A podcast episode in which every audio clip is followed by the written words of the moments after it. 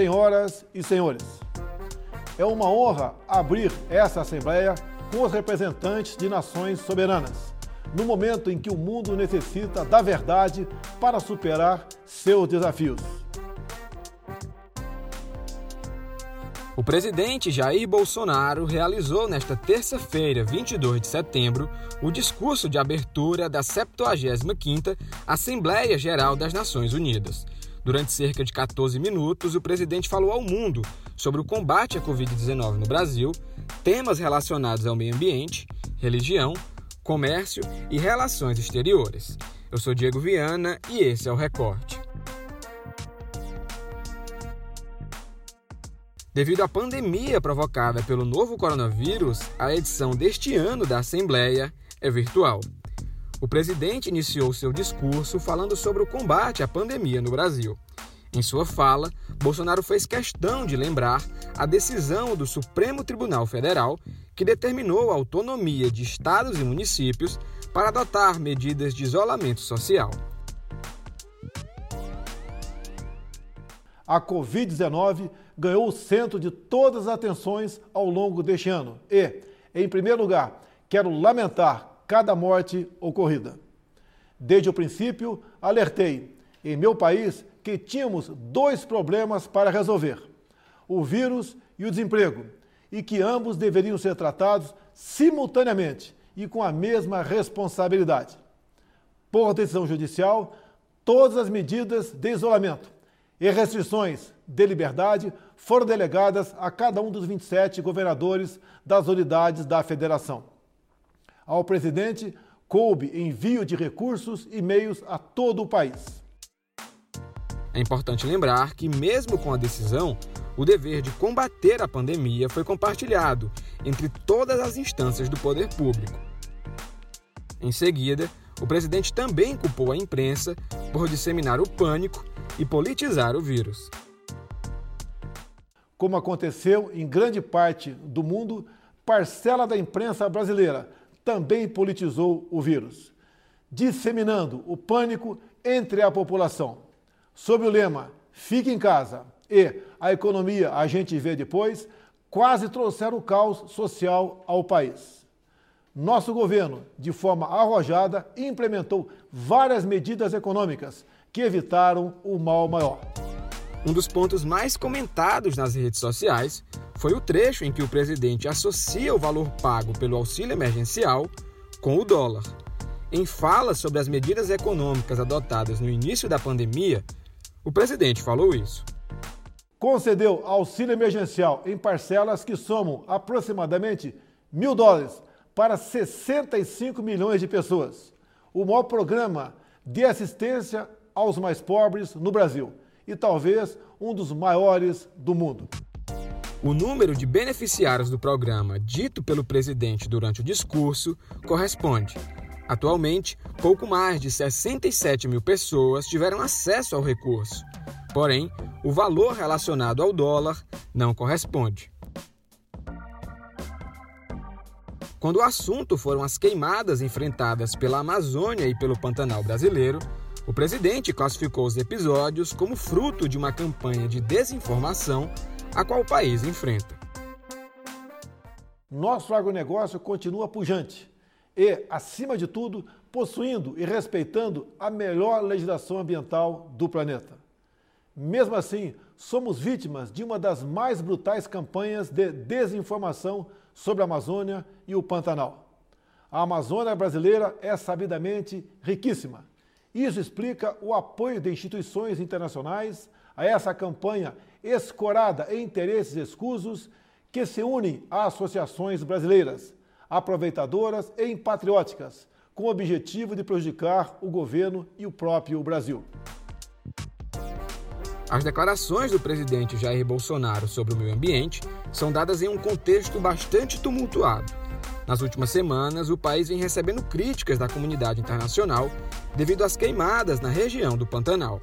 Na última sexta-feira, 18 de setembro, o governo francês reafirmou que se opõe à atual versão do acordo comercial que envolve a União Europeia e o Mercosul. A posição se deu após o governo da França ter tido acesso a um novo relatório sobre o desmatamento no Brasil. Assim como a França, outros países que fazem parte da União Europeia devem impor condições ambientais para que as negociações prossigam. Seguimos comprometidos com a conclusão dos acordos comerciais firmados entre o Mercosul e a União Europeia e com a Associação Europeia de Livre Comércio. Esses acordos possuem importantes cláusulas que reforçam nossos compromissos com a proteção ambiental. Em outras partes do discurso, também relacionado ao meio ambiente, o presidente afirmou que o Brasil foi vítima em 2019 de um derramamento de óleo criminoso por parte do governo da Venezuela.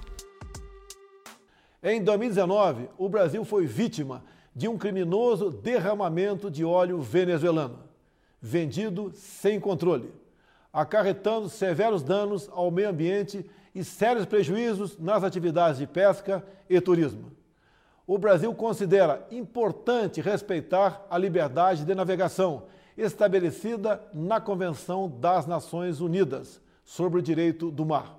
Entretanto, as regras de proteção ambiental devem ser respeitadas e os crimes devem ser apurados com agilidade, para que agressões como a ocorrida contra o Brasil não venham a atingir outros países. Segundo dados do Serviço de Checagem de Informação aos Fatos, desde o início do mandato, o presidente Jair Bolsonaro já fez 127 alegações falsas ou distorcidas sobre o meio ambiente. E para analisar o discurso presidencial na Assembleia Geral da ONU, o Recorte recebe hoje os jornalistas do o Povo Érico Firmo e Henrique Araújo.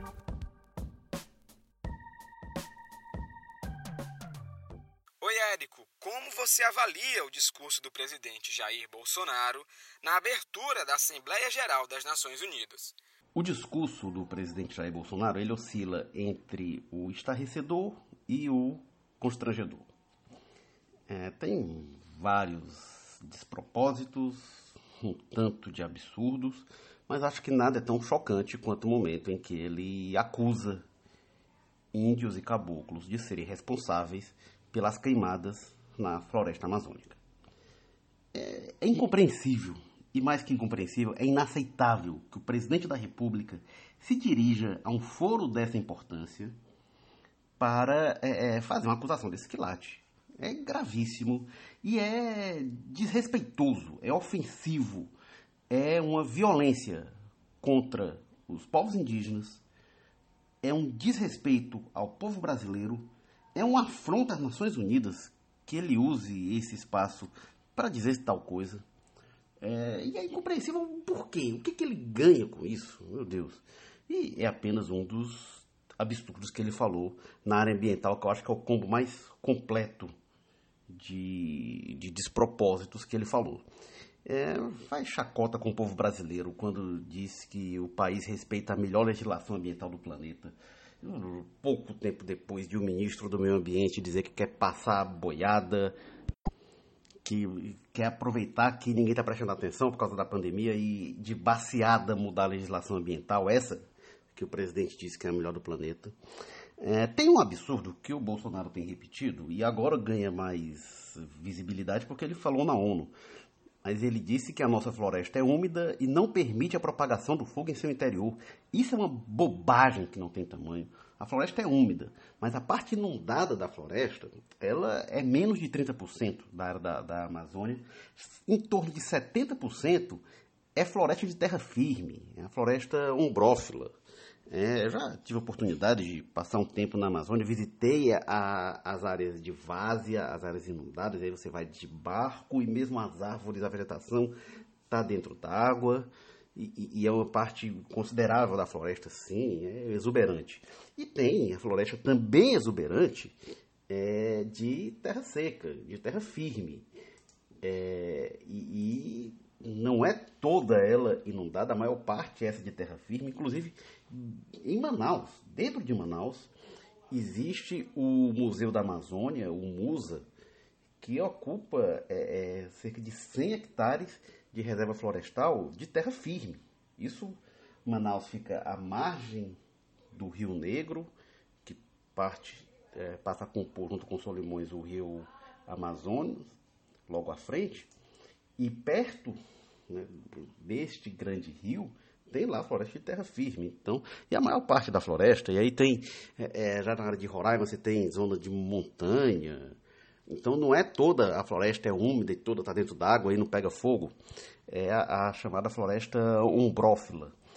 E mais que isso, tem as áreas de várzea, as planícies inundáveis, que um estudo publicado em 2017, um estudo internacional liderado pela Universidade Federal do Rio Grande do Norte, mostrou que essas planícies inundáveis são mais vulneráveis a incêndio. Elas sofrem mais nos períodos de pouca chuva, e aí esse estudo ele é revelador porque se imaginava que as áreas periféricas da floresta sofriam mais quando chovia pouco, mas não, se mostra que as áreas que são alagadas por estarem acostumados a esse ambiente de muita água, quando chove pouco, elas têm maior impacto. E mais que isso, o estudo mostrou que após as grandes queimadas, essas áreas demoram mais a se recuperar. Então, não só é uma bobagem sem tamanho isso de que a floresta é úmida e por isso não pega fogo, como elas são inclusive é, mais é, vulneráveis e têm impacto maior quando ocorrem queimadas em épocas em que chove pouco. E tem outras coisas gratuitas no discurso, né? Ele fala bastante da Venezuela, essa obsessão. E aí tudo que o discurso não é, é um princípio básico da diplomacia e uma tradição da diplomacia brasileira em particular, que é o pragmatismo. O discurso não tem pragmatismo, não tem objetivos a cumprir, entra em questões puramente é, ideológicas para demarcar posição e que podem causar problemas ao Brasil. Por exemplo, fala do criminoso derramamento de óleo venezuelano. As investigações que foram feitas não chegaram à autoria que tenha sido tornada pública. Nada, e, e, nada foi divulgado e, na, e, não foi divulgada nenhuma providência, inclusive, no caso de se saber alguma autoria. Então ele vai lá e fala de óleo venezuelano é, cria apenas um incidente diplomático, cria um mal-estar. Isso não pode trazer nenhum retorno positivo para o Brasil. E fala também da ditadura bolivariana, ao falar do acolhimento do Brasil aos refugiados. É, e é curioso que aí o Bolsonaro fala algumas vezes dos, dos direitos humanos, da, da acolhida aos direitos humanos, e ele até, na hora de pronunciar direitos humanos, quase não sai, porque não é algo que a dicção dele tenha incorporado. O, é, no vocabulário dele a expressão direitos humanos. Mas é interessante ouvi-lo falar disso, né? ouvi-lo falar de direitos humanos, mesmo que seja apenas em referência aos refugiados venezuelanos. Ele podia ter falado de mais assuntos em relação a isso, por exemplo, as mortes causadas por policiais, que tantos protestos causam nos Estados Unidos e que no Brasil ocorrem em número muito maior, bate recorde é, é, desde o ano passado. A gente tem tido no Brasil é, alguns crimes chocantes que teriam policiais como responsáveis, com o menino João Pedro, de 14 anos, em São Gonçalo, no Rio de Janeiro. Aqui no Ceará, o Misael Fernandes, de 13 anos, em Chorozinho. No ano passado, o Juan Ferreira, de 14 anos, no Vicente Pison, em Fortaleza. São casos também que o presidente Jair Bolsonaro poderia dedicar o olhar dos direitos humanos a esses casos. E tem, tem um dos aspectos que mais está chamando a atenção, que eu nem acho mais relevante, que é que ele fala do cerca de mil dólares de, de auxílio emergencial. Ele mencionou que são nas parcelas somadas. Mesmo na soma, não dá mil dólares, não dá nem perto de mil dólares. Vamos lembrar que são cinco parcelas de 600 reais, mais quatro parcelas de 300 reais, na soma dá 4.200 reais, que no preço do fechamento do dólar desta terça-feira dá algo em torno de 767 dólares, então fica meio distante de mil. É, daria mil dólares se fosse em janeiro. Né? No começo da pandemia, não, no começo da pandemia na China, no começo da pandemia no Brasil, desde janeiro que já, já subiu, não, não passa perto dos mil dólares.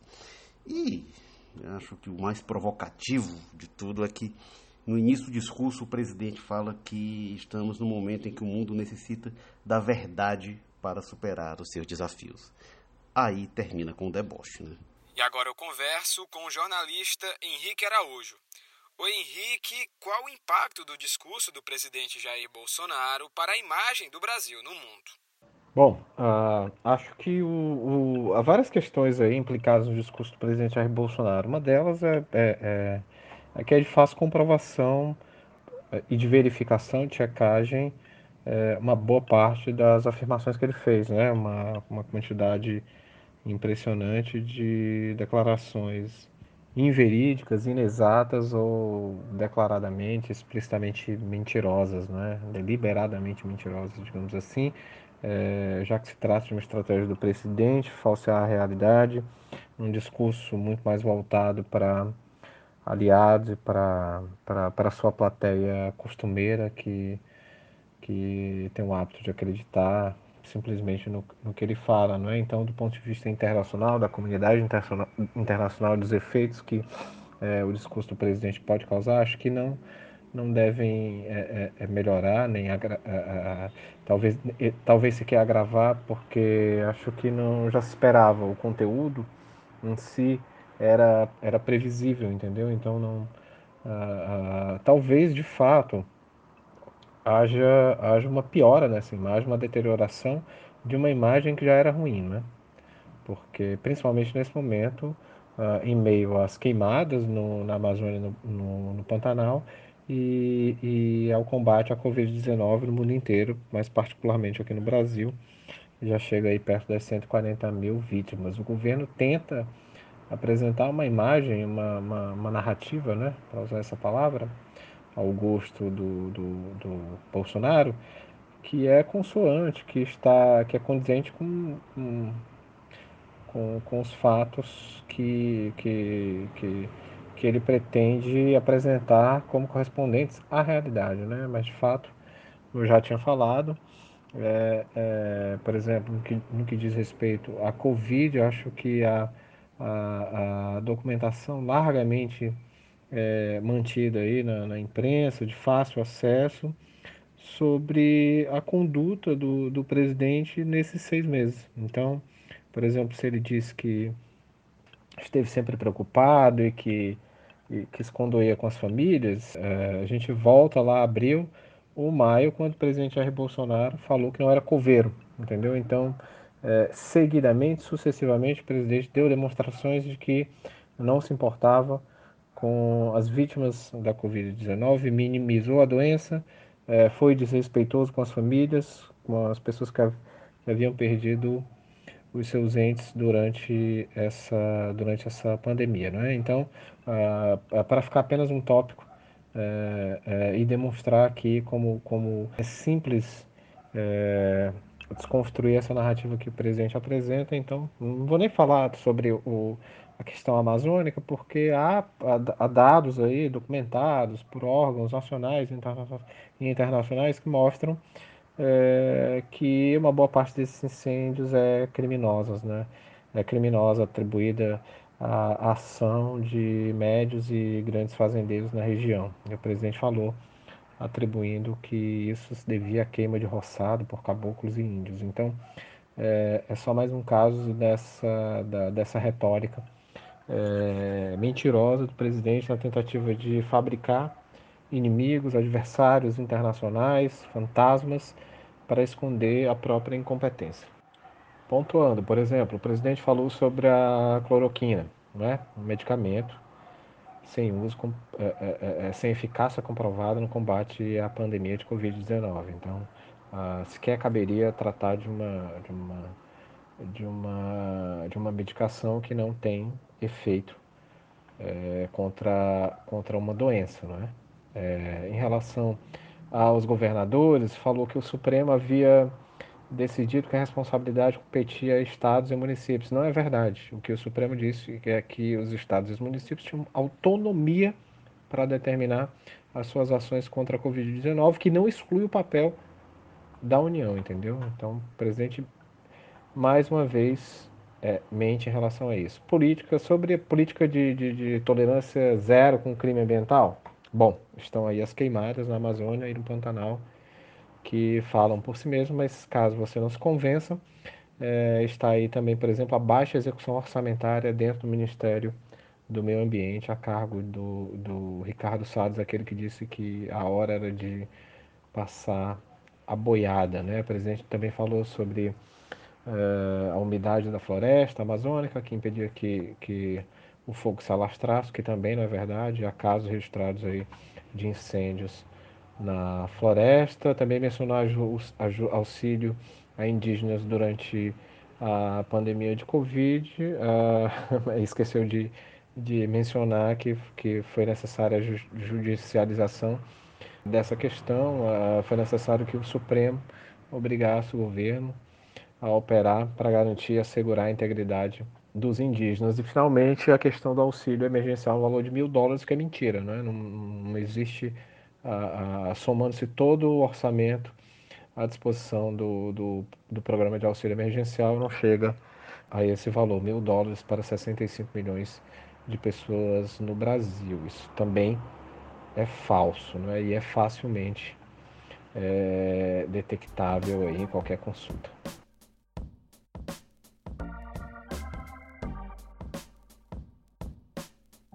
O recorte de hoje fica por aqui. E se você quiser continuar acompanhando a repercussão do discurso do presidente Jair Bolsonaro na Assembleia Geral da ONU, você pode acompanhar no O Povo Online ou no O Povo Mais. Até a próxima!